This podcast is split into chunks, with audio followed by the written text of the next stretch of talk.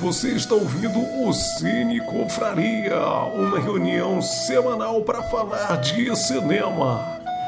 Fique ligado. E aí, galera, sejam bem-vindos a mais um Cine Confraria. Hoje, casa cheia, vocês estão vendo aí, quem está assistindo ao vivo e quem vai assistir o vídeo depois sem ser ao vivo já está percebendo aí que tem várias caras hoje participando. É, hoje vamos comentar o filme Thelma e Louise, filme de 1991 de Ridley Scott, com Susan Sarandon e Dina Davis nos papéis principais. É, pequeno lembrete para quem dormiu no ponto semana passada, é, a gente mudou o dia das nossas lives. Então, caso você tenha o interesse de participar ao vivo com a gente, comentando no chat. A gente sempre lê os comentários de vocês, responde perguntas ou retorna perguntas para vocês também, mas sempre é muito mais legal quando vocês participam no chat com a gente. Então, fica aí o lembrete. A gente estava funcionando às quartas, agora às segundas e no horário mais cedo. Ao invés de 22 horas, horário de Brasília, nós conversamos às 21 horas no horário de Brasília. Anota aí na agenda, toda segunda-feira a gente está falando de algum filme. Para quem não conhece o esquema do Cine Confraria, toda semana a gente conversa sobre um filme que um de nós escolheu na semana anterior. Exemplificando, semana passada nós estávamos comentando. Qual que era o filme? Fire Island, né? Fire Island, e no final do episódio, a Lari escolheu o filme da nova rodada, que foi Thelma e Louise. Então, hoje, no final desse episódio, a Monique vai nos contar qual é o filme da nova rodada que todos nós vamos ter que assistir para comentar na segunda-feira que vem. Não é complicado, então acho que vocês já entenderam. Se vocês não entenderam, eu sugiro que vocês façam um esforcinho porque não é tão complicado assim. Semana que vem a gente vai estar comentando um outro filme. Fica o convite para vocês participarem com a gente. Hoje, para quem não está assistindo, está apenas ouvindo, nós temos o Bernardo, o Glauber, a Lari, o Micael, a Monique, a Sheila, o Chico e eu, Marquito, participando dessa conversa Vamos ver se a casa cheia faz a conversa ficar melhor ou se a conversa vai ser uma fuleiragem de qualquer forma. Vamos ver como é que vai ser. Eu acho que vai ser legal. Acompanha aí que eu acho que vai ser legal. Hoje a gente conversa sobre Thelma e Louise, como eu falei antes, um filme de Ridley Scott. Ridley Scott, né, um dos grandes nomes aí do cinema norte-americano e que em 1991 já tinha ali alguns grandes filmes no catálogo dele, né? Ele já tinha feito um dos melhores filmes do mundo de todos os tempos, que é Alien, o Oitavo Passageiro. Ele fez em 79. tinha feito outro outra ficção científica maravilhosa que é Blade Runner, fez em 82. Fez o, o aquele filme com o Tom Cruise bem novinho, A Lenda, que era campeão de sessão da tarde, fez Perigo na Noite, fez Chuva Negra e em 91 fez Thelma e Louise. Um filme aí que a gente vai comentar hoje, mas que chama atenção por vários pontos importantes, inclusive o protagonismo de duas mulheres incríveis que carregam o filme assim magistralmente nas costas e vamos falar muito sobre isso hoje. E eu vou chamar aqui já o primeiro a começar a falar sobre o que chama atenção desse filme. E eu vou chamar a nossa querida Sheila, representante feminina, para falar um pouco sobre Thelma e Louise. Sheila, tu assistiu esse filme na época que saiu? Assistiu só agora? Teve que rever? Como é que é? Foi a primeira vez que eu vi hoje. Eu nunca vi. Eu não, não, nunca tive vontade de ver, assim, tava num limbo mental. E daí foi meu primeiro exercício. Assisti hoje e o Mikael nunca mais teve frases de. Por aqui, ó, tá olhando ali. Eu vou, eu vou, eu vou lançar um. Assim, vou lançar uma fase. Olha pra atenção. Mas assim, ó, escolha melhor suas companhias, galera. Porra, é, é, esse, esse é, é, é, assim, é o projeto X, né? É o projeto X do. do como é que chama? Filme que é de viagem. Road Movie. É, projeto X de Road Movie. Projeto X de Pink o Cérebro, versão feminina. É, mas é muito bom, eu gosto muito da construção, né? De como, de como elas vão é, expandindo essa experiência de amizade e de jornadas pessoais ao mesmo tempo e vão amplificando isso. Ah, gosto muito da, da trajetória. Eu só tive uma, umas pequenas ressalvas com a trajetória da Thelma. Eu achei a, os momentos de virada da Thelma, assim, a, assim, ô querida, a, a chave assim de, de atitude virou, virou, acho que muito brusco e um pouco tardiamente. Durante um bom tempo, ela foi realmente um elemento pink ali, bobinha, e tipo, eu tive muita raiva dela várias vezes, cara. Tipo, eu, se fosse a, a, a Luísa, eu tinha encerrado a amizade no roubo dos dólares. Real, real, cara. Eu ia falar, caramba, eu matei alguém, aí eu consegui dinheiro, a gente tá nessa parada, e tu sai com um ladrão e na manhã seguinte são 6.600 dólares no vento. Eu tinha acabado a amizade ali, certeza. Por sua anta. Não tem condição, cara. Mas assim, uma coisa que o espectador da live precisa saber é que eu tive uma experiência muito diferenciada com o filme pela primeira vez, por algum bug do inferno. O Prime, para mim, não estava oferecendo o áudio em inglês e o áudio desse filme foi todo em francês. Então. Eu fiz, eu início. É um filme, é um filme extremamente americano, né? Ego americano. Você assistiu Le, Le Fabuleux Destin de Thelma e Louise. Louise, é, Louise é, é o nome francês mesmo. Ah, é a única coisa que faz sentido nesse rolê. E aí a minha experiência, tipo assim, no começo eu fiquei tentando mudar e te, até uma parte eu falei, ah, cara, quer saber, foda-se. Eu vou ver o filme assim mesmo, no francês, mas não impactou não.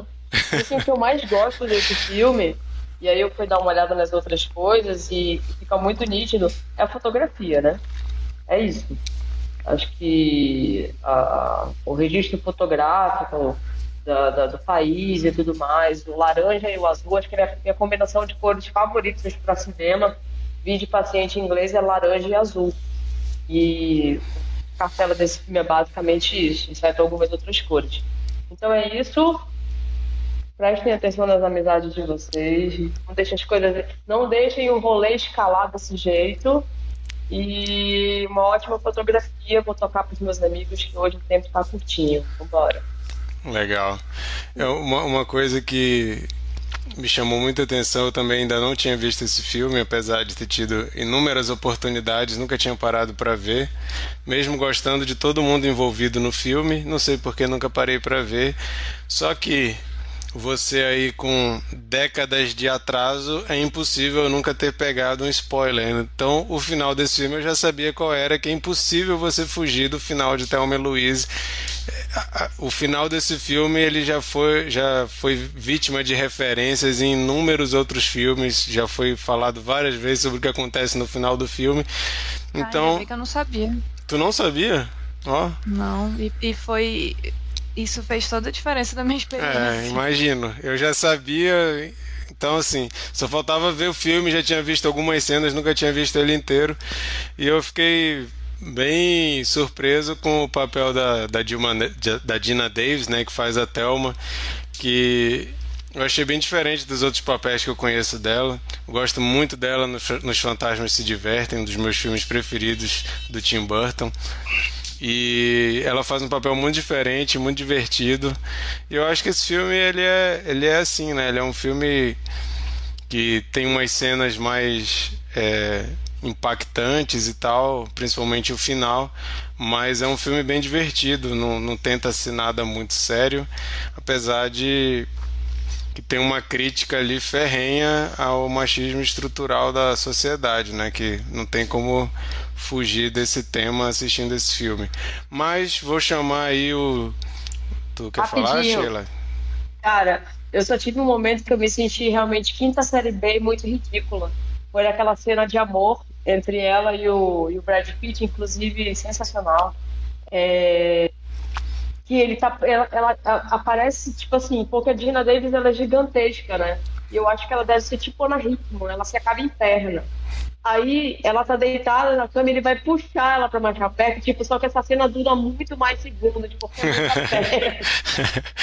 Então a câmera acompanha aquela perna gigantesca que nunca acaba. Eu falei, eu falei, isso não pode ser sério.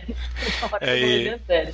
E com esse comentário da Sheila, convido vocês a seguirem a gente no Instagram, que a gente sempre joga umas curiosidades lá. E, uma, e a curiosidade que a gente jogou desse filme é que esse papel do Brad Pitt ia ser do Robert Downey Jr.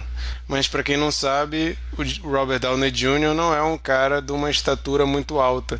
E ele ficou muito mais baixo que a Dina Davis e o pessoal falou: "Não, não ficou legal isso aí". Dispensaram o Robert Downey Jr. e o Brad Pitt conseguiu o papel. Então, quase que esse papel seria. Uma coisa que eu não entendia porque que o Brad Pitt ele tá falando igual o Argyle do Stranger Things nesse filme. Ele tá falando, meu, achei, só for sure. Que isso, cara falando igualzinho o Argyle do Stranger Things. O meu não falou assim, não. O meu É, falou o teu falou francês. O teu teve por. Palavrão Mas vou chamar aí o Mikael para falar um pouco do filme. Chega aí, Mikael. Beleza. Abraço aí pra todo mundo. Faz- fazia tempo que eu não via tantos quadradinhos aqui na minha tela. Feliz por isso.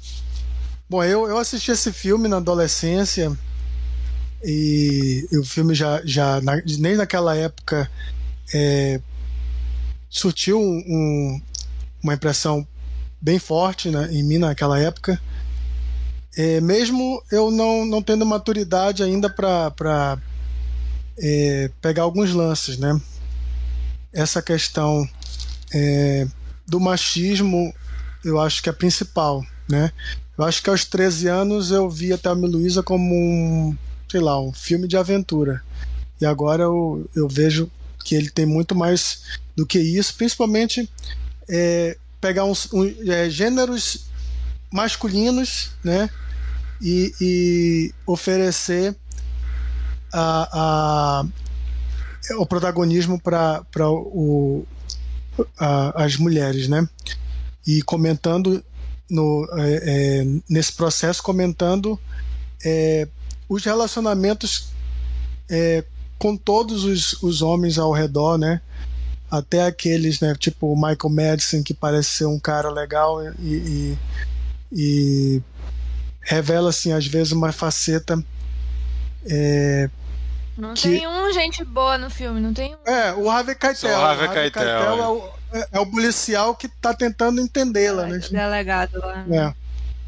É, além disso, também é, consigo ver as referências né, cinematográficas que eu não consegui naquela época, né? O, o Ridley Scott é, é um diretor versátil, né? E, e dos mais assim, embora o rosto dele não seja reconhecido por muita gente, mas os filmes dele estão sempre em voga, né? E ele geralmente ele faz filmes de sobrevivência em ambientes hostis, né? Só pra gente pensar em, em Alien, em Tormenta, em G.I. Jane, em Perdido em Marte. Ele sempre gosta desse tema. E eu, eu sempre achei Thelma e Louise é, deslocado na filmografia dele. E agora eu acho que não. Eu acho que é um filme de sobrevivência é, metaforicamente. Ambientes hostis, metaforicamente. Então acho que combina sim com a, na filmografia dele, até porque ele sempre deu protagonismo para as mulheres, né? Basta pensar que a, a Ripley é, em 79 ele deu protagonismo para ela, né? Maravilhosa. E, e eu vejo também assim que ele, ele a, a roteirista, né? a Kelly Curry, que ganhou o Oscar por esse filme, ela, ela pegou é, influências de outros filmes. Eu penso em, em A Louca Escapada, do Spielberg, é, Caminhos Mal Traçados, do, do Coppola, e, e Paris, Texas, do Wim Wenders, que sempre tem essa questão do road movie e da mulher é, fugindo é, daquele ambiente é, machista, né? Tentando um respiro, tentando buscar uma aventura, né? De uma vida monótona, tediosa. E, e o Marquito falou do final, né? Uma coisa que eu não, não, não tinha percebido quando vi a primeira vez, mas agora com um pouco mais de bagagem, é uma grande homenagem ao Butch Cassidy, né? É mesmo. E... Não, não tinha pensado nisso, realmente. É, e, e, ela passa, né, pelo. Elas passam pelo Monument Valley, uma referência aos faroestes, ainda que à noite, né? É um ponto de reflexão da vida dela, da, da Louise, porque a Thelma estava dormindo né, nessa, nessa hora, né? Mas. É, é, só confirmou, assim, que como filme de aventura ele funciona e cresceu ainda um pouco mais por conta desses elementos que eu pude é, tirar agora, né, um pouco mais velho, de ver que é, lá atrás, né, em 91, já estava é, tratando de, desse, desse protagonismo feminino, é, um elenco fantástico, né? Não à toa as duas foram indicadas ao Oscar e só perderam porque a Judy Foster não poderia perder naquele é, ano de Silêncio dos Inocentes. Inclusive foi foi uma certa entre aspas covardia, né? Porque o filme ele tinha chance de ganhar um monte de Oscar, mas ele veio justamente no ano do Silêncio dos Inocentes que levou tudo. Só não levou de roteiro porque ele estava em categorias diferentes, que um era roteiro original, o outro era roteiro adaptado. Se tivesse concorrido Verdade. na mesma categoria que de roteiro que Silêncio dos Inocentes, ia ficar complicado para Thelma Luiz também. E até bom a gente levantar essa bola para as mulheres do, do, grupo. Se de 91 para cá se mudou alguma coisa é, em, em questão de Hollywood, de storytelling e protagonismo feminino, essas coisas, principalmente em, em filme de gênero, né? Se elas se sentem representadas, o que, que mudou de lá para cá, ou se não mudou nada. É engraçado que eu acho que essa questão né, do, do feminismo, esse filme ele é, tá várias listas né, de filmes feministas, filmes sobre feminismo, de certa forma, e a, a gente tende a achar que isso é um tema muito atual, né, uma coisa muito de agora, mas a gente vê que em 91 isso já era um assunto, né, uma coisa a ser tratada.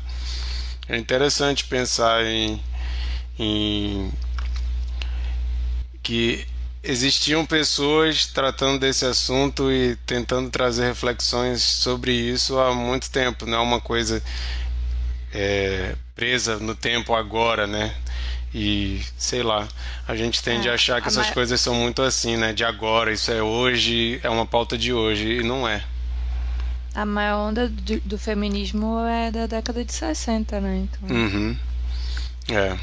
Desde essa época é, é uma questão discutida. Uhum. Chega aí, Monique, fala um pouco. Tu falou que não conseguiu rever o filme. Fala um pouco então das tuas lembranças aí sobre o filme. Que impressão o filme te deixa, mesmo sem ter conseguido rever ele agora? Cara, então, eu vi, eu vi esse filme pela primeira vez, eu era muito criança. E aí era mais um filme da sessão da tarde, tipo, pra mim que eu não prestei muita atenção. Muito road movie mesmo, com a pegada até de Velho Oeste, assim, né? Não, não me interessou muito. Mas quando eu tava na faculdade, uma professora fez a gente rever para fazer um ensaio sobre justamente do que, que a gente achava da ótica do feminismo no filme, né? E foi em 2015 isso, então tem um bom tempo que eu vi, mas foi sobre um outro olhar, né? Já é um olhar mais maduro que entendia a história. Aí, antes agora do episódio, eu dei uma olhada de novo assim nos atores também, na ficha técnica para relembrar algumas coisas.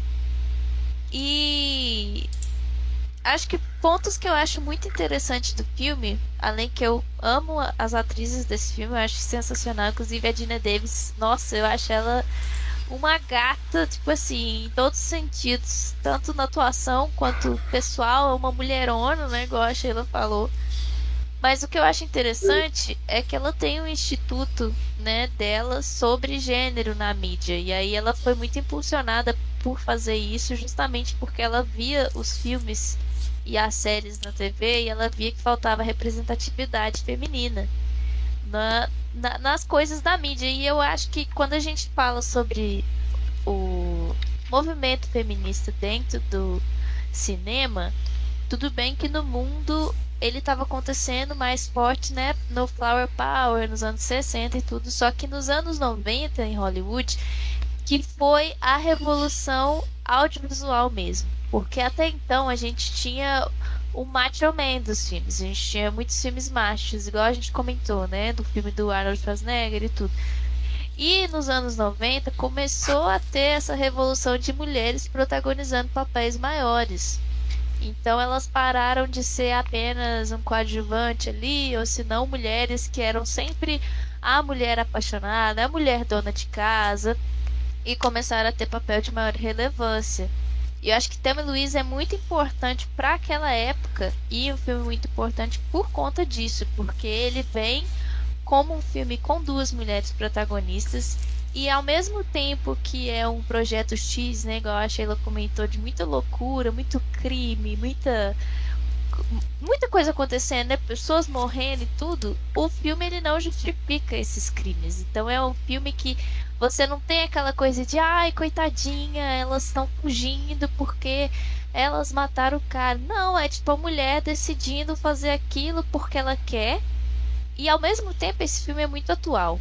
Porque na época do filme, realmente, se uma pessoa tentasse te estuprar e você falasse que você matou ela por isso, você seria questionado.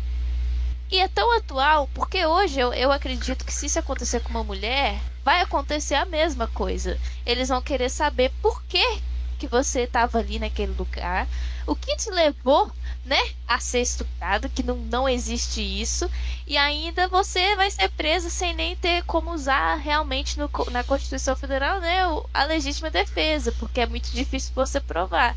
Mas caso contrário, se fosse um homem, como a gente tem casos no Brasil, né, de um atirador de elite aqui, que era da Polícia Federal, que atirou na namorada e alegou que foi em legítima defesa, até hoje não se sabe se ele matou ela, ele não foi preso. Então, eu acho que esse filme tem muito desses aspectos sérios que estão ali na trama, mas que não é o foco. É, é um filme leve, você não precisa né, politizar o filme, ir a fundo, assim, você consegue se divertir muito. E a cena final, para mim, realmente é um clássico.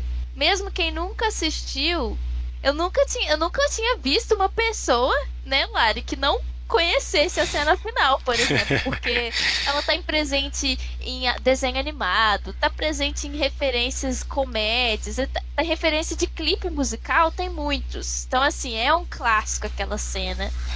E a outra coisa que eu queria falar só sobre o filme também, que o Mikael mencionou sobre o Ridley Scott, quando eu tava revendo essa ficha técnica, eu pensei, cara, esse homem, ele realmente valoriza as mulheres, né? Porque em Alien tem a, Tenes, a Tenente, né? Que tipo assim, a mulher maravilhosa do cinema da época protagonizando um papel de grande importância. E aí ele tem outros filmes também que mulheres são protagonizantes importantes. Como, por exemplo, eu fui ver na ficha técnica dele eu percebi que é um diretor que tem muito dos meus top 10 filmes na sua lista. Porque, por exemplo, eu nem sabia, né? Eu fui ler isso hoje, mas eu já tinha visto alguma notícia, não tinha dado muita importância. Que ele também foi o diretor do filme da Lady Puta Gaga. aí, Mikael!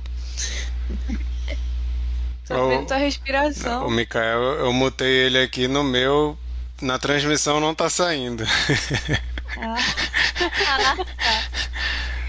E aí, eu acho que o Ridley Scott tem mesmo. Por mais que ele seja um homem, que a gente não possa dar todo o mérito para ele por isso, e principalmente porque o roteiro foi feito por uma mulher, o que explica. Desculpa, Nicole, eu não. Qual foi o filme que você disse que.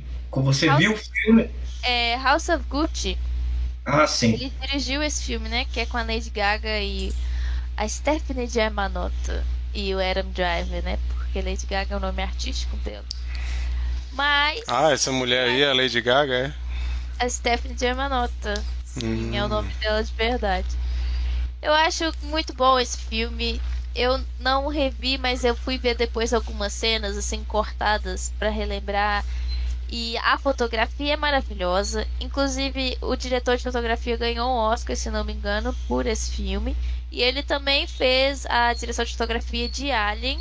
Então, ele e Ridley Scott já trabalharam juntos. Então, sensacional. Acho que tem uma energia um pouco de Kill Bill ali, não sei. Né? Provavelmente o Tarantino pode ser bebido aí da fonte um pouquinho. Que o Tarantino parece que adora road movie, assim, né? Exatamente. Exatamente. E aí é isso. Vida longa Ridley Scott, que ele faça mais filmes maravilhosos assim. As duas protagonistas, Jenna Davis, eu te amo, maravilhosa. A outra atriz também, que agora. Susan Sarandon. dela. A Susan Sarandon, maravilhosa também. Eu acho que é o pico do, da carreira delas ali, né? Mas elas têm muitas coisas maravilhosas no portfólio delas também. E é isso, eu acho que é um filme feminista sim. O Ridley Scott nunca declarou isso, a roteirista também não. Mas foi um filme que teve muita participação de mulheres. As mulheres eram produtoras, então Ridley Scott era o único homem produtor, teve outras mulheres na produção.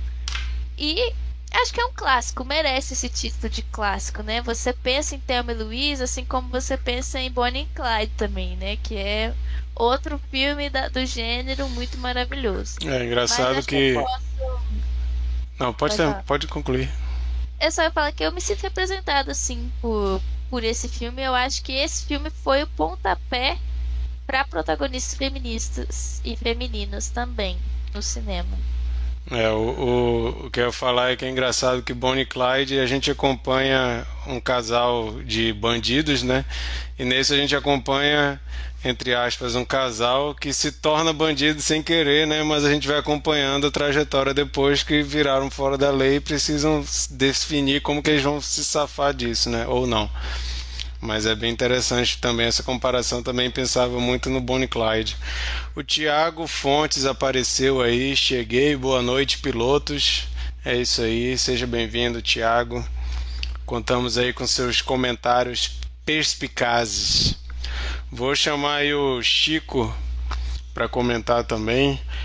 Chico, você é, identifica também esse lado feminista do filme e tu acha que Ridley Scott fez uma obra estilo Thiago York, me desculpa por ser homem, ou ele fez algo que não chega a ser uma desculpa, me desculpa por ser homem? Nossa, nossa, cara, o pior é que eu acho o Thiago York talentoso, mas eu acho ele, eu acho ele um desperdício, cara. Ele só faz música horrível. Ele é um bom instrumentista, ele canta bem, mas cara, péssimo. Assim, O me desculpe quem é gosta desse novo MPB, eu acho horrível. Eu acho uma total falta de talento, que a galera não sabe cantar, sabe? Gente, eu não, eu não, eu não levantei essa Horrível, bola de propósito para o Chico despejar todo o ódio dele no Thiago York. assim- Eu não sabia que ia virar isso, gente. Desculpa. Mas assim, eu respeito quem gosta desse novo MPB, mas eu acho uma total falta de talento. Todo mundo canta igual, só tem que ser bonito. Supera. Eu acho horrível, horrível, horrível. Supera! Deixa de ser velho. Velho. Tu pega o. Lineker, pô, o cara sabe cantar e tal. Agora esse pessoal todo Nutella, ninguém sabe. A Lineker, desculpa. Esse pessoal todo não sabe cantar, velho. Só, é- só é bonito, o Instagram é horrível. Horrível. Mas a quem goste. Respeito. Mas acho horrível. Fica aqui registrada a indignação do Chico. Olha o E pra, subtítulo. falar que eu, e pra falar que eu não sou tão chato, eu descobri uma banda legal, nova MPB. Vou até dar a dica aqui, descobri na Que isso? Rio, Ainda Beira não é o momento da dica, cara. O dica da semana é só depois. Pô, desculpa, de- deixa eu só ver se o nome é esse mesmo. Ah, lembrei, lembrei. Vou, vou guardar, vou guardar. Essa vai ser boa, tá? Mas só, Tudo bem que os caras só são tudo bem, né? Tudo bem que assim, eu, eu, eu ando um pouco. Do nada, a revolta. Eu ando um pouco assim, é. Como é que eu vou dizer? Alerta de gatilho, mano. meio. Não vou. decepcionado, porque assim, depois de morar no Rio, né? Eu começo a ver que a maioria dos artistas, maioria ator, músico de sucesso, a maioria. Ok, eles têm talento, mas eles. A maioria é classe média alta, cara. É, é uma triste realidade. Thelma, Esses atores da Globo, você vai ver essa nova, nossa nova MPB. Tudo bem nascido, velho. Tudo bem relacionado. Cadê o talento? Tem Gente, talento, entendeu? É tudo a, bem a relacionado. gente não tinha a gente não tinha esses momentos de explosão do Chico antes porque o, o programa começava às 10 horas da noite no horário de Brasília. Agora mais cedo é o momento que ele está explodindo de ódio. A gente vai ter mais Entendeu? O Chico das. Nove é outro Chico. Energia lá no alto, lá cima. E sobre o filme, tem algum comentário, Chico? Cara, o filme é muito bom, o final é muito triste, né? A Lari até chorou e tal. É realmente é é uma sensação de impunidade. Óbvio, tem um lance, né, da a menina era muito, digamos, muito inocente assim pro mundo, né? Ela não tinha aquela maldade, né? Aquela aquele jogo de cintura. Mas, cara, é, é, é triste, porque assim, ela, digamos, o único homem legal que acreditava que, que, que elas né, não eram mais e tal, não é escutado, assim, né? Ele não, ninguém deu bola pra ele, né?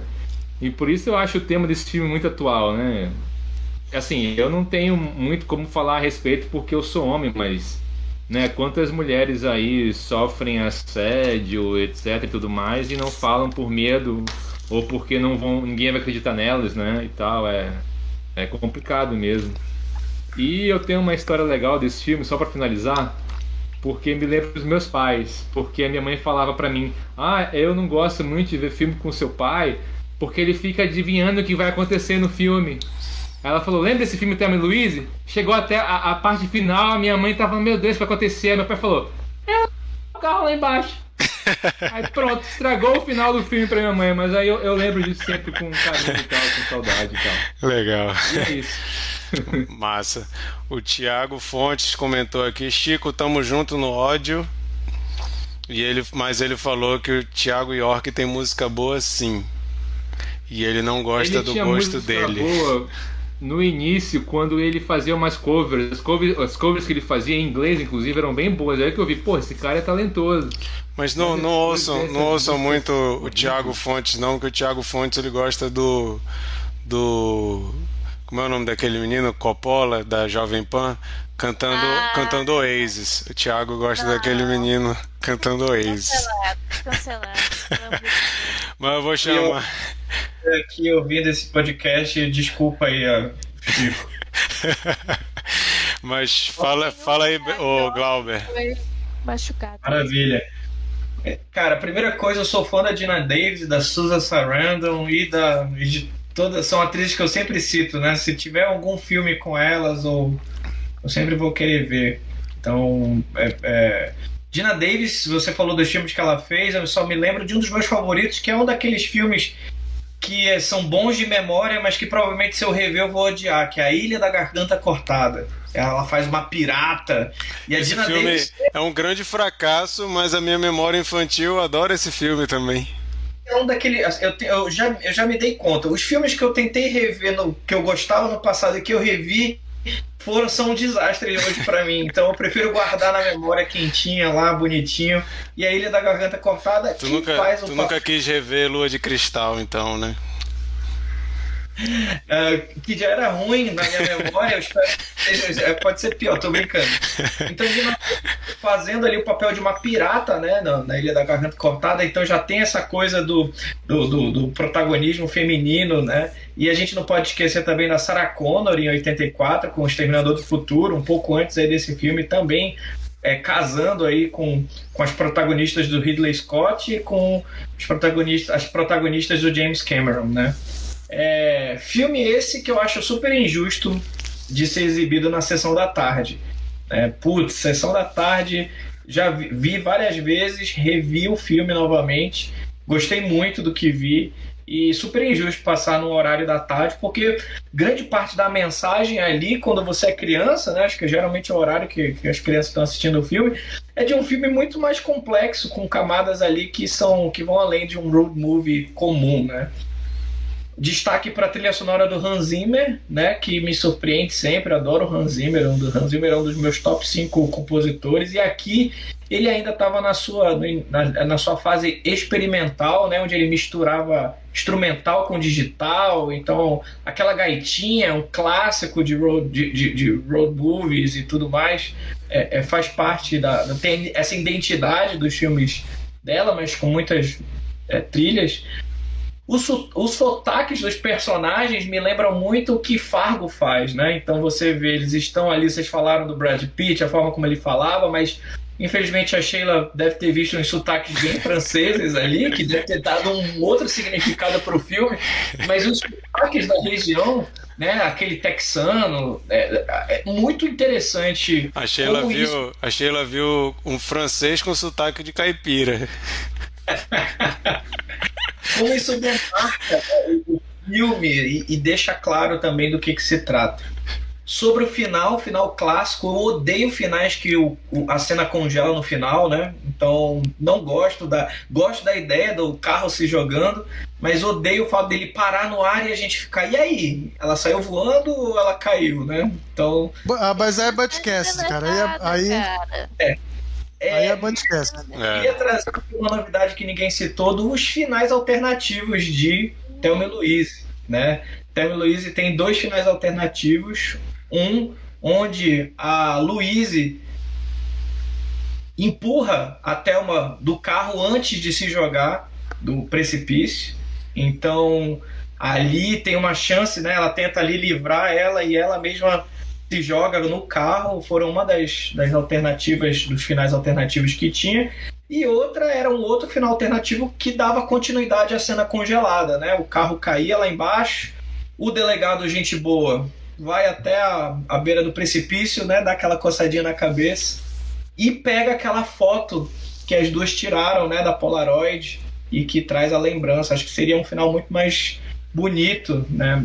É, e não. Eu, eu entendo a ideia do podcast, a referência, mas eu confesso que fica uma coisa de uma. É, um, é, um, é, uma identidade dos filmes dessa época. Alguns filmes um pouco. tinham essa interrupção do final, né? É, Alfred se bem, se bem que o Ridley Scott ele, ele, ele não faz o, o final Butcast totalmente. Ele faz o freeze frame e depois ele bota flashback. É, que, que assim, que, de novo, é aquela receita de bolo, é aquela sensação de que você já viu aquele filme alguma vez, né? É. Queria citar também, ah, vocês vão falar da cena, vocês falaram da fotografia, mas para mim uma das cenas mais incríveis que eu acho, assim, é logo próximo do final, quando o carro tá fazendo a curva e você pensa que elas se livraram dos policiais e tem um helicóptero abaixo fazendo a curva também na, no, no, no, na, na montanha, a ideia daquela fotografia ali me impressionou. Fiquei, caraca, primeiro, como é que o helicóptero fez aquela curva sabendo que o carro tá passando lá em cima? Mas a ideia, né, de você achar, putz, elas se livraram e, o, e repentinamente o, o, o, o helicóptero aparecer, achei legal. E só para finalizar, um filme onde as mulheres são perseguidas por diversos tipos de estereótipos de homem, né? Ou seja, seja nos relacionamentos, todos os policiais são homens, todos os lugares onde eles chegam são homens. Tem uma cena que a, que a Thelma, a, a, desculpa, a Louise, ela tá triste, né, antes do assalto, ela olha e encontra uma outra mulher que é uma senhora. E aí quando ela olha para a senhora, ela se maqueia. Então, você vê que a, na verdade ela ali naquele momento eu entendi que ela estava se enxergando se vendo velha, né? Será que eu tô acabada como aquela outra senhora? Então, de fato, as mulheres, elas, as duas mulheres, e acho muito bem colocada a La Bonnie Clyde, né? Eu também enxergo essa referência. Elas não, não têm contato com outras mulheres, elas só têm contatos com homens o tempo todo, homens escrotos, homens que enganam, homens que querem o mal delas, né? Então, é, é, isso só reforça ainda mais as atitudes dela que vão virando uma bola de neve que me lembra muito Fargo, né? É, é, que vira uma bola de neve quando você vê você está numa situação e um belo road movie com pessoas estranhas, né? Na, be na beira da estrada, sempre encontrando alguma pessoa estranha. E uma referência, claro, o Central do Brasil é um road movie, mas que também tem um pouco dessa pegada de você encontrar esses personagens na beira da estrada, tudo mais. Acho que é isso, não quis me aprofundar muito. Acho que a parte do feminismo está muito claro ali, né? Então, muito evidente e, e, e é super natural, super compreensível e é um filmaço, um clássico sensacional. Legal. É, só antes de. Vou passar para Sheila, mas antes eu preciso só me retratar que o que eu falei do Thiago é brincadeira, tá, gente? Ele não gosta do Coppola cantando Oasis, ele já me xingou, fez um protesto aqui. É brincadeira, ele não gosta. Pode ir, Sheila. Hoje é o dia que o pessoal tá atacado, né? Esse horário acho que a gente vai ter que repensar, senão vai, ter vai acabar se desfazendo o grupo. Cara, é, tem, um, tem uma coisa, assim, vocês tiveram várias referências de road movie e tudo, mas eu, eu, eu fui parar muito ali em Assassinos por Natureza. Por quê? Porque chega um momento que elas escalaram a violência e elas vão começando a fazer coisas que elas talvez não fizessem antes, assim, tipo, a ética e a moral meio que ficaram pelo caminho e elas estão sujas, fodidas, não tem mais perspectiva, elas estão só curtindo aquela. Elas parecem estar loucas, né? Já ali desprovidas de qualquer, de qualquer cenário racional. E nesse momento que elas vão acumulando crimes e fazendo coisas assim sem nenhuma moral, porque assim, a moral ela sai de cena, né? Tem os momentos que ela surge ali por uma vingança ou outra delas e que elas precisam é, trazer algumas correções para algum, alguns personagens que, que passaram por elas. Mas eu lembrei muito deles, que elas começam só a fazer assim: é tiro pra cá, eu pego arma daqui, eu vou matar assim, eu acabei com os policiais. Eu lembrei muito de Assassinos por Natureza. Quando eles já são do, duas celebridades e eles estão só na estrada tocando foda-se, é isso. Fui muito parar ali. Uhum, legal, boa, boa lembrança mesmo. Bernardo, vai lá. É, eu, eu fiz muito essa essa, referen essa referência que o Glauber falou de, com, com Fargo, sabia? Eu, é, eu já tinha assistido esse filme na minha adolescência também. Só que eu, é, assim como o Mikael, não lembrava de, de, de muita coisa e, e assim, o contexto é, provavelmente em que eu assisti era outro. É, eu, eu, eu curto muito a, a, o desenvolvimento da, da, dessas personagens, né? A gente tem aquela a Louise, que é uma mulher que a gente já vê que tem uma força, né? Ela é uma mulher que se impõe, que, que, que, que dá a sua opinião, que fala. É, e a gente tem a Thelma, que é aquela mulher que é aparentemente bobinha mesmo, vulnerável. É, é uma mulher que se anulou né, em, em função do casamento, de marido. Mas eu, eu, não, eu não acredito tanto nessa, nessa, nesse lado bobinho dela. Eu acho que existe ali um, um, um fator meio Breaking Bad nela, né? né nela e na, e na, na própria Luísa, eu acho que tem também. Mas é, eu acho que ela já era aquilo, sabe? Ela já era uma mulher que tava, que, que, que gostava de, de, de, se sentir livre, só que tinha esquecido, sabe? É, no decorrer do filme, a, a, acho que às vezes pode parecer que, que é, é uma mudança muito brusca, mas eu acho que é só, sabe, uma vontade dela de, de, de se tornar uma, alguma, de tomar as próprias decisões, sabe, de se tornar alguma coisa mais relevante. É, e isso é, eu acho sensacional. Eu acho muito legal a curva dela, né? Acho que é tipo. Que ela é, most... é tipo uma resposta à repressão, né? Ela se vê livre daquilo ali, ela já tá lascada mesmo, então agora eu vou fazer o que eu quiser, né? Não tenho mais nada me segurando. Sim, sim. E, e, e, de fato, chega um momento que ela, que ela assume que ela gosta daquilo, sabe? Ela começa a, a curtir a coisa. E a, a, acho que até tem um momento em que a Luísa fala isso pra ela, né? Diz aí, Mikael. Eu lembrei agora que tu disse isso, eu lembrei do, do podcast Cinematório, que ele, o Renato Silveira, ele, ele diz que a jornada da, da Thelma é uma jornada de extroversão e a jornada da Luísa de introversão, né? acho Legal. bem interessante isso. Uhum. É, eu acho que eu acho que a Luísa ela ela acaba tendo que confrontar também, né, o passado dela. É, a gente descobre que ela sofreu uma agressão, uma, um, e enfim, Não pode a- passar pelo Texas, né? Vai ter que fazer um desvio. os acontecimentos ali levam ela a, a- a revisitar talvez esse passado dela. E, e tem esse lance do Texas, eu acho, eu acho isso bem interessante também, né? Porque eu, eu acredito que ela fique ligada também, né? Em questão de legislação, dos- tem alguns estados ali que com certeza condenariam e é, é, quem sabe até é, dariam uma pena de morte aí, né? Mas, enfim, cara, é, é, é, é fato, acho que todo mundo falou de feminismo, é, de, de várias questões super relevantes e, e, assim, é triste que seja que, que seja tão, tão atual né, ainda o filme, porque é um assunto que é discutido há tanto tempo e a gente vê que, que de fato é algo que poderia acontecer hoje. Legal. Ninguém vai falar que o Pitt tá feio nesse filme? Falar o quê? Que o Brad Pitt tá feio nesse filme? Primeiro que Tu ele tá é ficando doido? Vamos, não, tu tá vamos, bem louco, né, Glauber? vamos, vamos, vamos passar para vamos passar para curadora falar. Aí tu pode ter esperanças que ela vai dizer que o Brad Pitt é feio. Vamos ver. Lari, Teu show, Lari. Essa, essa boca aqui jamais falará essas palavras. A não ser em troca de uma boa quantia de dinheiro. Aí eu posso falar qualquer coisa. Mas vamos lá. é, primeiro eu gosto, eu gosto do jeito que o filme é, mon- é montado, né? Assim, a gente primeiro é apresentado para o mundo delas, né? Para a realidade delas, cada uma. A, a Louise vivendo lá, o, ganhando o seu próprio dinheiro. Ai meu Deus, eu caí, gente? Não, né? não. É... Ah, me avisem se eu cair aquela. É, e a Pronto, Thelma Foi também igual o carro vidinha dela, parado no ar. Fiquei parada.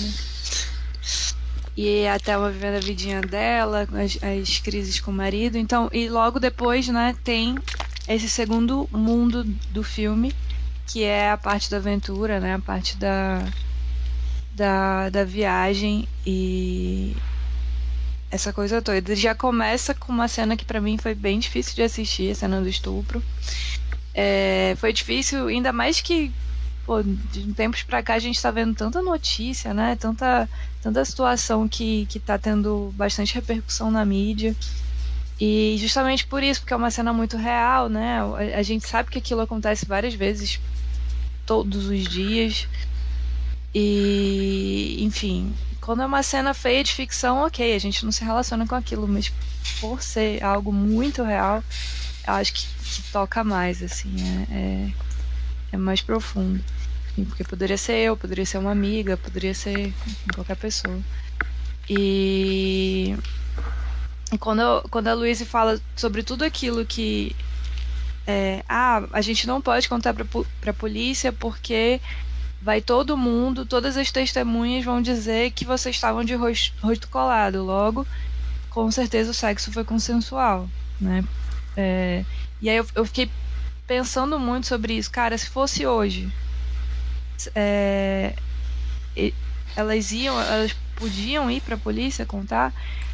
É, ok, ela, ela tinha sido agredida, né? Ela tinha a marca de agressão, ela podia fazer um corpo de delito, mas mesmo assim é um momento que a gente fica na dúvida, né? A gente não sabe se, se realmente vai a, a- a- a- vai ter essa culpabilização da vítima ou não, né? A gente, é, se dá para alegar legítima defesa ou não. Não entendo nada de direito. Então eu fico pensando, cara, de 30 anos pra cá, alguma coisa mudou? Será? É um questionamento que eu fiquei refletindo e não cheguei em conclusão nenhuma.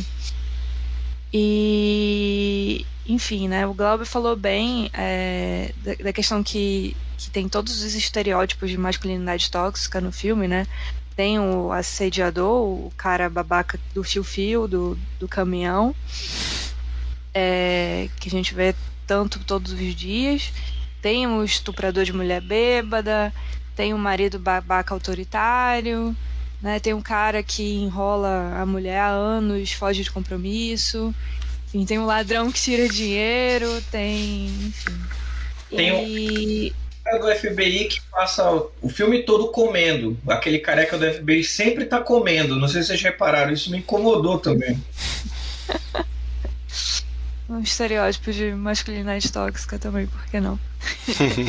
Enfim, e a Thelma tá nessa, nesse processo de liberdade, né? De querendo se divertir. A estrada é esse grande símbolo de liberdade, né? Ela dá aquela despirocada. E a Louise já na pegada misandria total, não confia em ninguém, não confia nem no moço Brad Pitt bonitinho, do rosto do, rosto do bumbum bonito.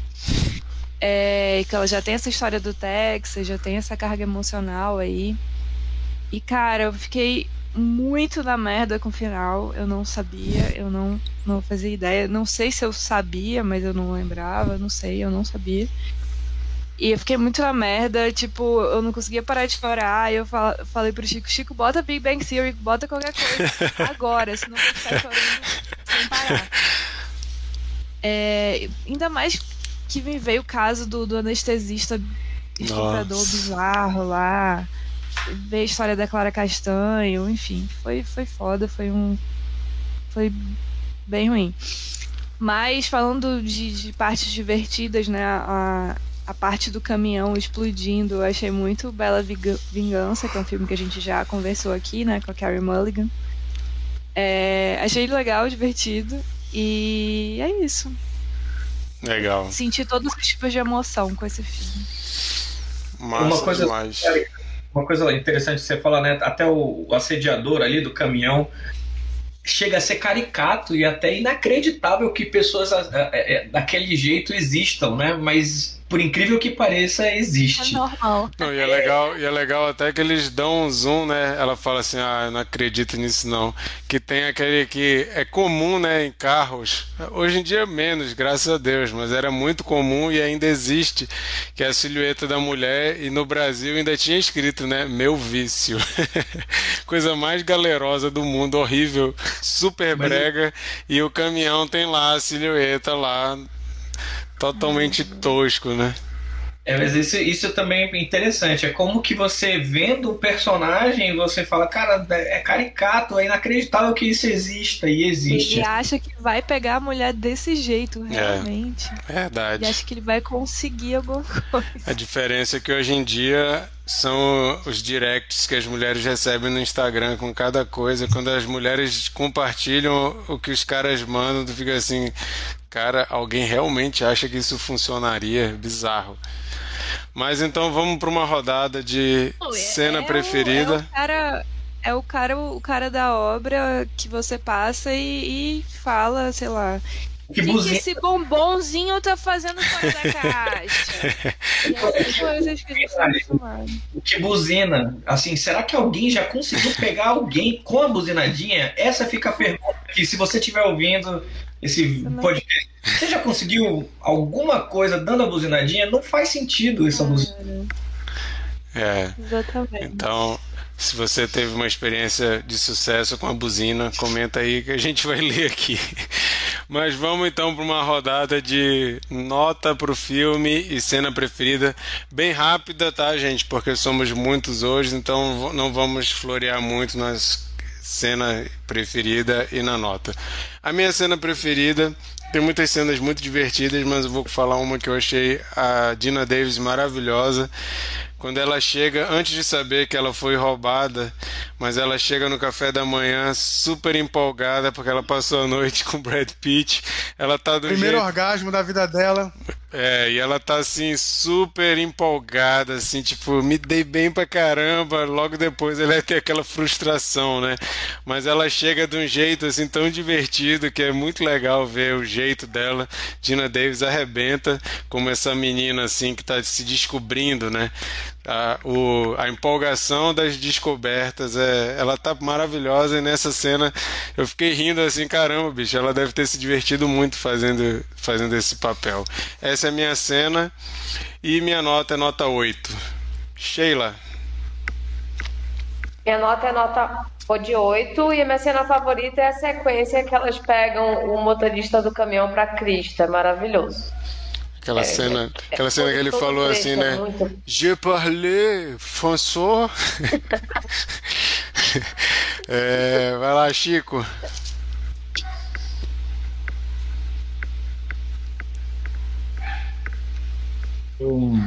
Não, não, sei, tem, não cara, tem cena não. com o Thiago York, cara. Pode falar à vontade aí. Cara, eu não sei uma, uma cena favorita do filme. Cara, difícil de pensar, mas assim, uma coisa que, que, eu, que, eu achava, que eu achei muito legal são as cenas ali no deserto à noite, no carro iluminado ali, são cenas bem bonitas. Eu acho que eu vou escolher essas cenas, assim. E a nota pro meu filme. ahn, Cara, pra mim é 10. 10. 10 pra esse filme. É, Monique, Nota Pro meu filme, né? Do meu brother lá. Eu vou dar nota 8 e a minha cena é a cena final mesmo. Clichêzão. A cena delas fugindo da polícia. legal. É, Mikael, É, a minha cena preferida é uma cena reflexiva, né? Quando elas estão passando pelo Monument Valley à noite e a Thelma, a, a, a Thelma tá dormindo, né? E a, e a Louise começa a pensar na, em tudo que está acontecendo e ela você é, vê é, uma cena que não tem diálogo, né? Ela, você vê no olhar dela o que ela está pensando, né? E o Monument Valley é, é um, é um símbolo do western, né? E eu fiquei pensando, cara, é, quantos foras da lei é, passaram por vários filmes aí de western é, nesse lugar e, e ela, é, elas como as foras da lei do filme, é, elas passam a noite e elas passam é, pensando nas consequências, pensando, é, sei lá, tudo tudo que passou para chegar até ali na, na amizade assim não, não é um, um, um, um futuro é, positivo para ela né e muito diferente do, do das jornadas de, fo- de, de fora da lei de outros filmes é, de faroeste né e acho a cena muito bonita e minha nota é 8 massa. O Thiago falou que a cena preferida dele é quando a Dina Davis pega o ratinho e coloca no avião ele sai voando pela casa. Eu acho que ele acha que a gente tá desde o começo comentando Stuart Little aqui. Mas não é não, Thiago. A gente tá falando de Thelma e Louise. Bernardo, A minha cena preferida também é do, é do da explosão lá do caminhão e tal. E, inclusive bem bem bem feita a conexão aí que a, a Lari fez com Bela Vingança, né? Porque é exatamente aquilo. é. O cara que tá esperando uma coisa, de repente ele ele ele recebe um outro, uma outra coisa e ele fica desconcertado, não sabe o que fazer. Né? Achei, achei essa cena muito boa. Minha nota é 9. beleza. Glauber, Eu vou. eu gosto muito de do- do- dois detalhes que aparecem nessa cena também, nesse filme. Uma é quando elas ligam para casa do marido da Thelma para saber se eles estão com uma escuta. Né? Se- E aí a primeira coisa que ele, quando ele atende o telefone, ele fala: Ô meu. Desliga na hora e fala: A polícia tá lá. Porra, Glauber, eu, eu achei que ninguém fosse escolher essa cena, cara. Ela é muito legal porque ela, ela, num curto espaço de tempo, ela explica tudo sobre o como aquele cara é escroto e a primeira oportunidade que ele tem de tratar bem a mulher dele, ela já vê que tem alguma, alguma coisa errada. Muito E- boa e- mesmo. E, e outra cena que ela é deslocada, mas ela é uma grande crítica atual, é quando o policial tá preso no, no, no porta-malas e vem um, aparece um ciclista lá fumando um e ele olha e fala, será que eu ajudo esse policial ou não?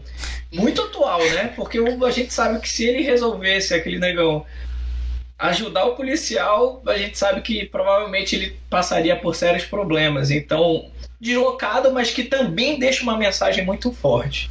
Minha nota é 9. Legal. Lari, É essa mesma cena do Glauber.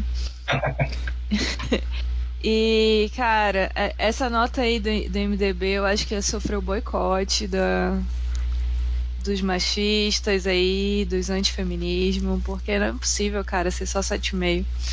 A, a minha nota é 9. Não, mas o 7,5 no IMDB é bom. É, IMDB normalmente Não, de 7 pra cima é filme bom. É, não, Não. 7,5 é Tem pra IMDB. Tem muito Pra filme IMDb. é bom que pega 7.9, mas esse é excelente, cara. Fica aí o protesto então de Lari. IMDB, vamos rever seus conceitos. A gente vai então agora para uma rodada de dicas da semana. Aquele momento em que a gente contribui aí para seu fim de semana, seu momento de escolher alguma coisa de entretenimento para relaxar, ou para ficar com raiva, ou para, sei lá, seu momento aí de descontração. É, deixamos aí o convite para vocês deixarem nos comentários de vocês no vídeo ou lá no nosso Instagram a nota e a cena preferida de vocês também. É, mas agora a gente vai fazer uma rodada de dica da semana, sem demorar muito também, galera. Vamos ser bem objetivo. Eu vou começar. A minha dica da semana é Beavis e Butthead Detonam o Universo, que está na Paramount Plus. Não sei quantos de vocês gostam de Beavis e Butthead, é muito anos 90, eu gosto muito, MTV ali da época clássica. E é um- uma comédia daquelas ridículas, imbecis, sem, sem pé nem cabeça, mas que eu acho super engraçado. Já falei várias vezes aqui como eu sinto falta de boas comédias dos dias de hoje. E, esse, e essa, pra mim, é uma boa comédia, Beavis e Butthead Detona o Universo, em que eles são escolhidos nos anos 90 por um programa da escola para ir para a NASA, para um acampamento de ciências como punição, mas lá eles ficam com aquelas piadinhas de cunho sexual deles e acham que eles são muito bons no que eles tinham que fazer, de colocar um, um, um foguete, entrar num negócio assim, aí eles ficam fazendo um negócio assim, nossa, eles são muito bons nisso, e acaba que eles viajam para o espaço, só que dá tudo errado, eles entram no buraco negro e eles saem em 2022. Então tem essa piadinha aí de os caras que saíram lá dos anos 90, chegando no mundo de hoje, nunca tinham visto um celular. Então tem um monte de piadinha assim. Pra quem gosta de Beavis e Butthead, não se preocupa, não se incomoda muito com a- o humor de quinta série. Fica aí a dica, tá no Paramount Plus. Essa é a minha dica. Bernardo, Então, gente, minha dica é a dica que precisa ser dada, que é a quarta temporada de Stranger Things. Tava dando uma olhada e ninguém deu essa dica, cara. Não acredito. Terminei essa semana. É, aliás, eu terminei. Não, é, deu, não? Final, final de semana. Deu? Não sei. Não, não, eu, eu retirei na hora. Eu, eu falei que tava muito boa e depois eu troquei. Na, Ah. sim, questão de segundo. Então, pronto, Tá só o então último pronto. episódio que eu tô esperando. Então agora fica, fica a dica. Essa temporada, pra mim, é a melhor temporada de todas. Tá sensacional. Eles conseguem colocar é, personagens ali que, cara, se tornam seus melhores amigos. É, e, emociona e é engraçado e, pô, é, é muito boa, muito boa mesmo. É, é- inclusive, eu acho que os últimos três episódios são bem longos, né? Tem, tem uma hora e meia, o, o, Então, o último tem mais de duas Duas o horas e meia. E o último tem duas horas e meia. Mas, cara, esse último, eu, eu, eu, eu lembro que eu comecei a assistir de noite, assim, é, achando, pô, vou começar a assistir, aí eu termino depois. E, cara, deu duas horas da manhã e eu tava, eu, eu tava terminando e, pô, chorando, cara. É muito bom, muito bom mesmo.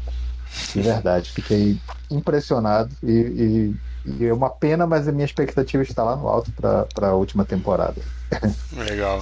O Thiago Fontes ainda tá no embalo do hate do, do Chico aqui, já tá falando aqui que Stranger Things é superestimado. Ô, Thiago, já passou esse momento de destilar ódio, tá? Agora é o momento de amorzinho. Vai lá, Glauber, sua dica. A minha dica é o documentário Score, a Film Music Documentary, que traz. ah, né, já vi. Foi lançado, inclusive eu fui procurar agora no YouTube e saiu do ar o link oficial, não sei porquê, talvez deve ser alguma coisa aí pro Oscar, alguma coisa assim. mas eu assisti, acho que dá para encontrar aí na internet, que fala sobre diversos compositores. Eu acho a área da trilha sonora dos filmes uma coisa, uma área encantadora. E entrevista diversos compositores é, com seus trabalhos. E uma curiosidade muito legal desse filme é que o filme, o Batman do Tim Burton, a trilha sonora ia ser feita pelo John Williams. E aí o John Williams disse que não, que não ia fazer a porra desse, desse trilha sonora, que não valia a pena. E aí a responsabilidade caiu pro Danny Elfman. Maravilhoso. E aí a Danny Elfman se sentiu numa responsabilidade assim grande, né? Porque a regra era criar uma coisa completamente original e foi um gênio brilhante. Fez aí o Batman do Tim Burton. Não, ele, ele ainda, ele ainda não era o compositor, né? Ele era o, o cara do Oingo Boingo nessa época, né? Vocês estão vendo que Batman do Tim Burton sempre vai ser um assunto dos nossos Não, mas, episódios. Eu mas não o, falei. o que a gente, ti- gente tira onda contigo é porque tu gosta dos do João Schumacher. Todos, todos, todos dessa época são bons, mas o do Schumacher é melhor.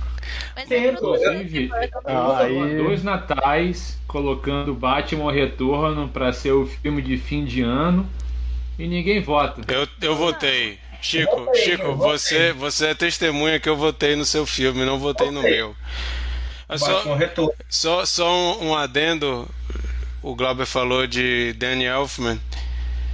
Vocês já viram o vídeo dele atual, coroa, só que ele tá bombadaço assim, ele tá uma saranduba gigante, todo tatuado, fazendo show sem camisa, cantando trilha sonora de Estranho Mundo de Jack em festival. É maravilhoso, cara, você tem que ver isso. Sério que ele tá assim? Eu não sabia disso Sério. não, cara. Vale a Adoro- pena procurar. Talento do Danny Elfman é transformar as trilhas dele numa marcha sempre, né? Sempre tem marchas assim. E o que ele fez para a trilha sonora de Batman foi o desafio era fazer algo completamente original e hoje ninguém consegue olhar o Batman sem ter alguma referência para a trilha. Inclusive o novo Batman, que é a trilha sonora do Michael Giacchino, se inspira, com certeza bebe aí da fonte do Dan- da trilha sonora do Danny Elfman para criar sua sua marchinha. E desculpa, Danny Elfman, mas a melhor trilha de Batman é da série animada. Aquela trilha é maravilhosa. Mas vocês não estão prontos para essa conversa. Mas a Nicole talvez prefira o tan, tan, tan, tan, tan, A Monique. A Monique prefere. Hoje Massa. eu entendo, hoje eu reconheço a beleza do, do Batman eternamente, mas É, aí, é o, aí é o Elliot, Elliot Goldenthal. É, dentro da sua caixinha, dentro da sua proposta, divertido. Pelo amor de Deus. Vai lá, Lari, sua dica. Minha dica é um documentário que eu já tô na metade, mas eu tô amando, que é Jennifer Lopes Halftime. Tá na Netflix, lançou há pouco tempo. É, Acho a Jennifer Lopes uma atriz que a mídia sempre subestimou. É, como artista, né? Ela tem um, um repertório super vasto, uma discografia cheia de hits, né? Um, vários sucessos. E ótima atriz.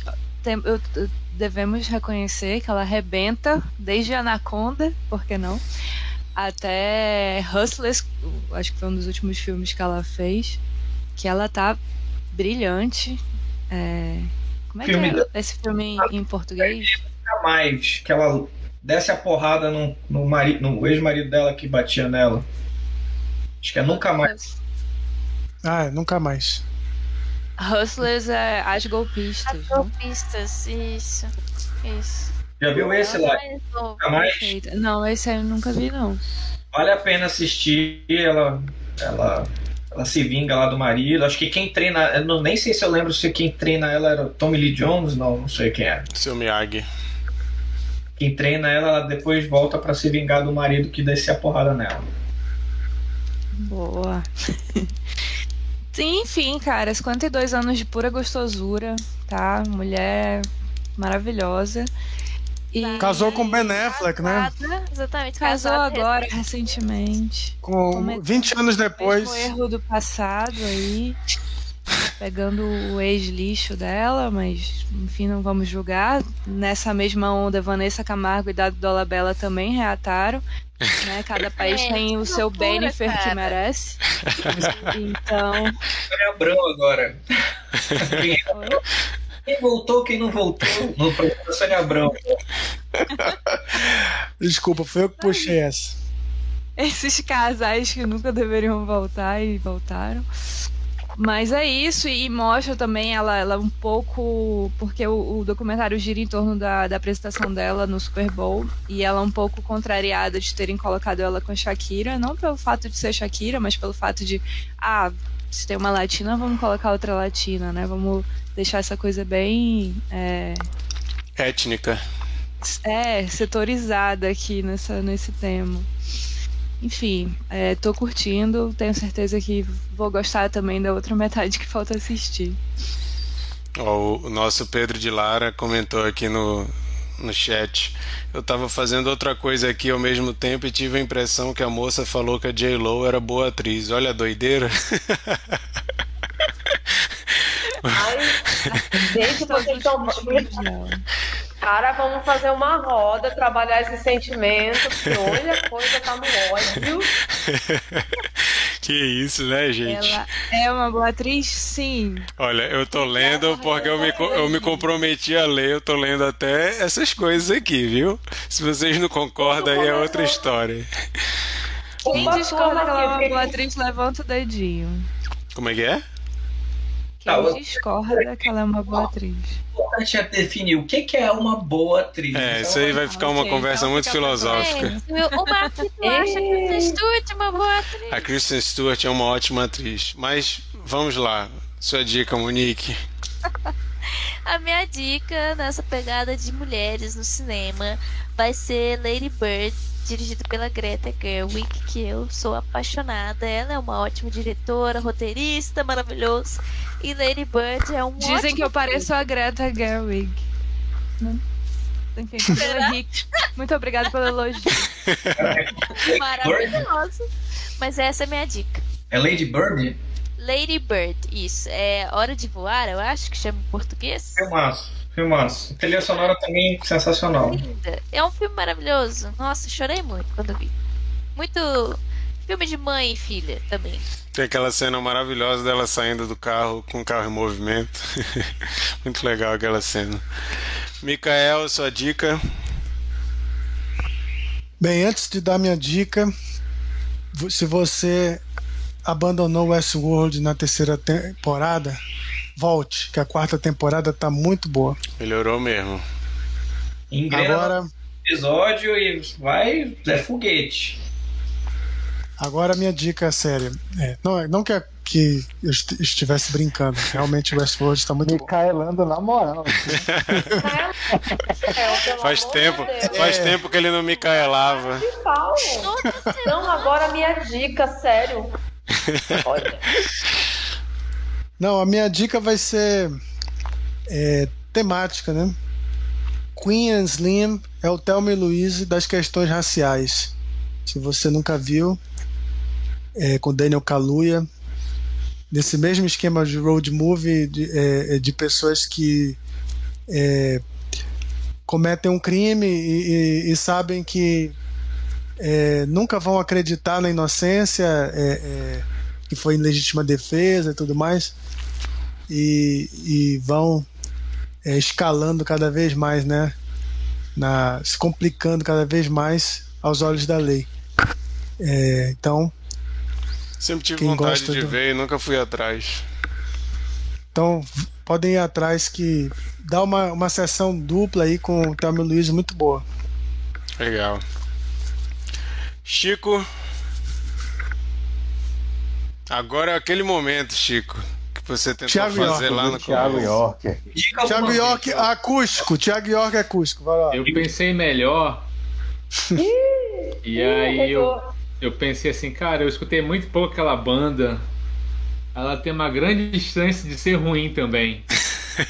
Então não vou indicá-la, porque eu vou ver se eu escuto durante a semana isso, pra ver se eu posso indicar ela ou não. Qual é a banda que tu não vai indicar? Dá Não- pra não falar qual é a banda? No calor da emoção, no calor da emoção ele ia indicar. Não. Se a gente tivesse deixado, ele tinha indicado. Não, não. Naquela indicar- hora. Vou indicar uma outra banda. Essa sim cresceu com as suas próprias mãos, entendeu? Com seu próprio esforço e talento. Uma banda bielorrussa chamada. Não sei se vou falar o nome corretamente, provavelmente eu vou falar tudo errado. O Caramba, nome bicho. banda é Moshat Domar. Isso, é- isso, Que isso? isso é muito hipster, cara. É uma Tu foi- banda tu foi de atrás- punk. Tu foi atrás. Atualmente, Tu foi atrás de uma banda da Bielorrússia só pra não, não falar de uma nova MPB. Atualmente, a Rússia, a Rússia é o local no mundo que faz o melhor pós-punk hoje em dia. Se você gosta de pós-punk dos anos 80, Bom demais. procure ali pós-punk da Rússia, da Sérvia, da Bielorrússia. Você não vai se arrepender, você não vai entender nada que eles estão falando.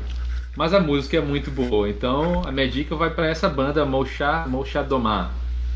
Muito boa. Acho que al- algumas pessoas vão conhecer uma outra música porque teve um viralizou assim, porque é uma música meio triste, TikTok, essas coisas e tal, mas é- é- vale muito a pena. Tem coisa triste no TikTok? Principalmente- Eu achava que TikTok era só alegria. Não, não, tinha tristeza também. dela é O bem. Chico tá assim, ó. Tem tudo. A música é um disco chamado Ectase, é- Ectase, eu não sei como é que se pronuncia também, mas vale muito a pena. Molchá Domar. Fica aqui. Legal. Eu já vi três pessoas falando que é, pós-punk Glauber tá evoluindo ali. É muito bom. O que, que é? Eu já vi três pessoas falando que pós-punk russo na academia, na hora de fazer esteira, na hora de fazer bicicleta, é muito bom.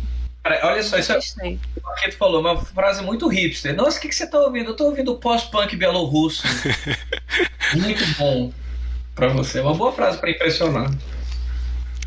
Vamos lá então. Vocês vão gostar. Vou, vou, vou dar uma chance, Chico. Vai lá, Sheila. Aí, não, não, bem. Vai lá, Sheila, sua dica. Esse é o momento pra dar uma cutucada aí no Chico. Eu não, eu, não vou, eu não vou retribuir o ódio com mais ódio, não, cara. Tô bem. Ó, Eu tô dado da Labela e a Vanessa Camargo no retiro espiritual se amando de novo, pra ninguém, vai dar tudo certo. O Ben Affleck não vai trair a, J- a, a J-Lo, enfim, tá tudo certo.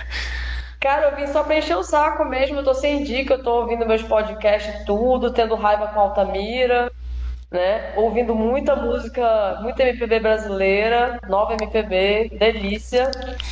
É isso. Mas, ó, Chico, eu vou só te lembrar uma coisinha, pra não dizer que eu não vou, não vou dar um ódiozinho. A gente também é classe média, cara. Presta atenção. Não, é porque essa galera dessa banda Bala Desejo, um é amigo do Caetano Oh, Veloso, outro toca com o Milton Nascimento. ah, ela falou o nome já. ó. Ah, tipo, amigo do filho do Caetano Veloso. O, a, É. a Molina tem o sobrenome Morelenbaum, que é o, mu- o famoso músico não sei famosíssimo. É outra, é Eu outra classe média, não é classe média. Onde ele tem é amigo Ah, a gente é classe média. Olha, ó, descobrimos, deles, descobrimos que tu tá falando mal do amigo da Monique, ó. Acabamos de descobrir que você tá falando mal do amigo da Monique. Eles não são meus amigos, é porque eu, eu morei no Rio. E aí o meu amigo tinha uma banda com o filho. Filho do Caetano, eu acho, mais novo. E aí eles É, a tinham. Mônica andava nesse meio, É. na Zona É. Aqui. Exatamente. ele- é- é- mas é, tudo tá certo. Tá certo a indignação, Chico. São tudo rico, famoso já. É fácil pra ele. bem relacionado. Então, tem gente que é talentoso realmente e tal. É, se eu não me engano, um deles faz turnê com o Nilton Nascimento. O É. outro faz turnê com não sei quem. Beleza, beleza. Então, sabe, eles têm uma banda, depois procura Dônica. A ah, eu vi, não Dônica- gostei. Não gostei. Então, essa banda eu conheço todos eles, assim, conhecer, né? Inclusive, Ah, sim. É- Essa Ah, outra banda que eu falei, que eu não vou falar o nome porque ainda não, não, não tive uma opinião se é boa ou não. Falei duas eu vezes. gostei, já. gostei mais do que essa Dô- Dônica aí. Achei melhor. Mas tem que escutar mais. ah, não gosto de nenhum, mas tudo bem. É o Tom, Chico o Tom tinha- Veloso, era muito Chico amigo tinha que dar a dica dele fazendo a voz do, do intelectual carioca lá do, do, do Medo e Delírio em Brasília. Bom, gente, então essas foram as nossas dicas. Vocês viram aí algumas bem polêmicas, causaram várias intrigas aqui no grupo, mas você depois pode deixar nos comentários no nosso post das dicas qual é a sua impressão de cada uma ali, se você concorda, discorda, se você quer alertar as pessoas, não, não sigam as dicas desse povo, faz isso lá nos comentários e participa com a gente. Comenta também sobre, o, sobre a Vanessa Camargo e do Adola Bela. Pode comentar também à vontade. E sobre o Stênio Garcia mesmo, também. Ai, que horrível aqui. ai, ai. Bom, Cara, gente. Tem 90 anos. 90 anos, Stênio Garcia, meu Deus. Não, tá todo mundo se questionando se ele tá numa cilada bino. Bom, gente, então essas foram nossas dicas e agora a gente vai saber qual é o filme da nova rodada do Cine Confraria. Finalmente, Monique vai poder escolher o filme dela pra gente ver, forçar todos nós a assistir Batman eternamente. Não, não sei qual que vai ser. Vamos descobrir qual que é o filme e por que que ela escolheu e fazer esse convite para vocês para semana que vem. Vai lá, Monique. Gente, finalmente chegou a minha vez, porque toda vez que tá perto de mim eu não venho e a fila roda e a vida é triste. E aí é uma responsabilidade muito grande, porque tem muitos filmes que eu gostaria de falar. Por exemplo, o do Batman, mas eu não vou fazer isso porque senão eu vou desfazer amizade com todo mundo. Que eu já sei o plano de todos. Olha, se o Marquito conseguiu fazer a gente assistir Bad Milo e não estragou a amizade. O Monique fe- fez a gente assistir ano em Apocalipse, cara. A Monique? Apocalipse. Ô, Eu já ia falar disso. Marquito. Foi eu não. Foi o Chico. Mas a Monique tem ela- a Monique tem uma grande responsabilidade que um dos últimos filmes que ela escolheu, que foi 500 dias com ela, é um dos filmes mais assistidos, um dos nossos episódios mais assistidos que tem. Foi 500 dias com ela. Mas vamos ver E- qual vai ser o agora. E que foi ótimo. E, inclusive, eu devo uma retratação no episódio, mas outra hora a gente fala desse assunto, né, Bernardo? Ai, meu Deus. Mas então, gente, Ó, vamos torcer pra Monique escolher um filme de ET pra gente conseguir enfiar a história de Varginha no meio, que ela tá devendo também. É seu sonho que eu escolhesse Alien, né? Porque tá fazendo aniversário hoje. Mas infelizmente pensei muito. Só que você vai se surpreender. Por quê? Quando eu tava vendo a ficha técnica de Temo Luiz, eu estava entre dois filmes antes de entrar nessa ficha. E aí eu falei, caralho, é um sinal divino que é o filme número 2 mesmo que tava nas minhas opções. Por quê? Como nós falamos sobre Ridley Scott, e eu já falei desse diretor outras vezes aqui, usei ele como referência, que eu gosto pra caralho dele. Gosto também de muitos filmes dele, inclusive um- alguns não tão famosos. Eu percebi que ele também é o diretor de um dos filmes que mais me tocou na vida e que abriu a minha o meu olhar cinematográfico também, é não só para os atores, mas para o mundo do cinema. Que é o filme que eu escolhi, que é Gladiador. Simplesmente o melhor filme já feito. Amei. Semana que vem, preparem aí suas espadas e suas defesas. Inclusive, amores pelo Joaquim Phoenix. Mais um filme com a trilha sonora do Hans Zimmer, que também coloca aí muito filme no chinelo, porque é um filmaço. inclusive. Quem, quem tiver curiosidade, olha no o Twitter do, do Russell Crowe. Ele postou uma foto com os filhos dele na frente do Coliseu e falando: levando meus filhos para conhecer meu antigo escritório. Achei genial. Ele continua gordão, Marquito? Continua. Ele tá igual como ele tá nesse Thor, né? Não tá gordão, tá gordo, tá um, um senhor. Porque eu, eu vi aquele filme que ele persegue lá a mulher, ele tá bem grande. É legal esse filme. O, o Russell Crowe, pra mim, eu acho que foi o primeiro filme na vida que eu vi que tinha ele, mas depois eu fiquei fascinada e vi todos, e eu acho ele excelente. E o Joaquin Phoenix, né? Porque nesse filme tá novinho. Também acho que foi o primeiro que eu prestei atenção nele. E aí não preciso nem falar, né? O cara é maravilhoso. Mas aqui tem vários atores bons. Por exemplo, tem o Tommy Flanagan, que tá em Sons of Anarchy, né? E também tá nesse filme, porque Sons of Anarchy tem todos os atores do mundo. Se você sabe de algum, ele tá nessa série, pode ter certeza. E é isso. Legal. Então, gente, para você que está assistindo ou ouvindo isso depois, estamos gravando esse episódio de hoje no dia 18 de julho. Próximo episódio será gravado no dia 25 de julho, então fica o convite para você, já bota aí na agenda, 25 de julho, 21 horas, horário de Brasília, entrar no nosso canal, na nossa live, para comentar com a gente Gladiador, filme escolhido pela Monique. Se você ainda não viu, alguém sabe se está em algum streaming? Aparent... Aparentemente está no Prime, deixa eu ver. Então, a Sheila pode assistir em francês de novo. o nome da minha mãe é Gladys. O nome da minha mãe é Gladys e provavelmente é o filme favorito dela. Ai, meu Deus. Cara, tem todos. Tem na Netflix, tem no Star Plus, tem no Prime. Ó, então tá aí, ó. Você escolhe o streaming que você mais gosta. Você escolhe Ah, aí. agora eu faço. Eu faço questão boa, de ver tudo em francês. Imagina, imagina como que é o nome do Maximus em francês, né? Maximus, Maximus. O Thiago tá perguntando se pode escolher um soft porn. Cara, tu vai convencer alguém aí a escolher o soft porn. Se alguém Tem um filme francês chamado Love, que, é, que não é soft, mas que é um filme legal. Gaspar Noé, eu amo você tirando seu machismo tóxico, mas como diretor de fotografia, nota 10. Todos os filmes dele. Love é ótimo. Então é isso, gente. Esse foi o nosso episódio sobre e Luiz. Espero que vocês tenham gostado. Deixe o comentário. Segue a gente no Instagram para ficar sabendo das, das novidades. Se a gente precisar dar algum aviso de última hora, mas também para ver curiosidades do filme da semana, ver o corte do nosso papo aqui, ver nossas dicas arrumadas num post ver o nosso resumo sobre o filme, tudo isso você vê seguindo o nosso Instagram, arroba Cineconfraria, mas também vai lá no nosso YouTube, por favor, se inscreve no nosso canal para vocês saberem quando sobe um vídeo novo, quando vai ter live, e também se você quiser assistir nossos belos rostos e não só nos ouvir, tá tudo lá no YouTube.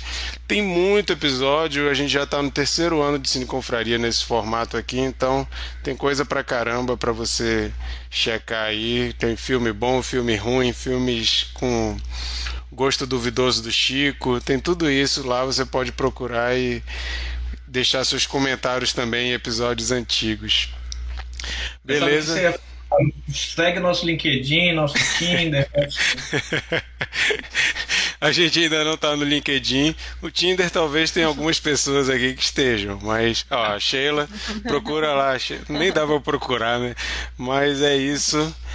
Fica aí o nosso convite pra semana que Quem vem. sabe como funciona. Ei, mas ó, se você for lá no Aquele Café, eu acho que você encontra Sheila no Tinder. É, mais fácil. Quem está em Manaus, vai lá no aquele café, você pode Come um encontrar a Sheila. lá. Você encontra a Sheila e o Bernardo no aquele café. Ainda. Eu É. só naquele café. É, tu não está no Tinder, né, cara? Mas beleza, então fica aí o nosso convite para a semana que vem. Queremos conversar com vocês sobre Gladiador. Se você adora o filme ou se você acha uma merda, vem falar pra gente por que, que você acha uma merda, que a gente gostaria de saber também por que, que você acha o filme uma merda. Mas é isso. A Monique não vai ficar com raiva de você se você vier falar que o filme é uma merda. Fica aí o convite mesmo assim e a gente se vê semana que vem. Obrigado, Bernardo, Glauber, Lari, Micael, Monique, Chico e Sheila por terem participado hoje. E a gente se vê semana que vem. Tchau. Acabou! Valeu!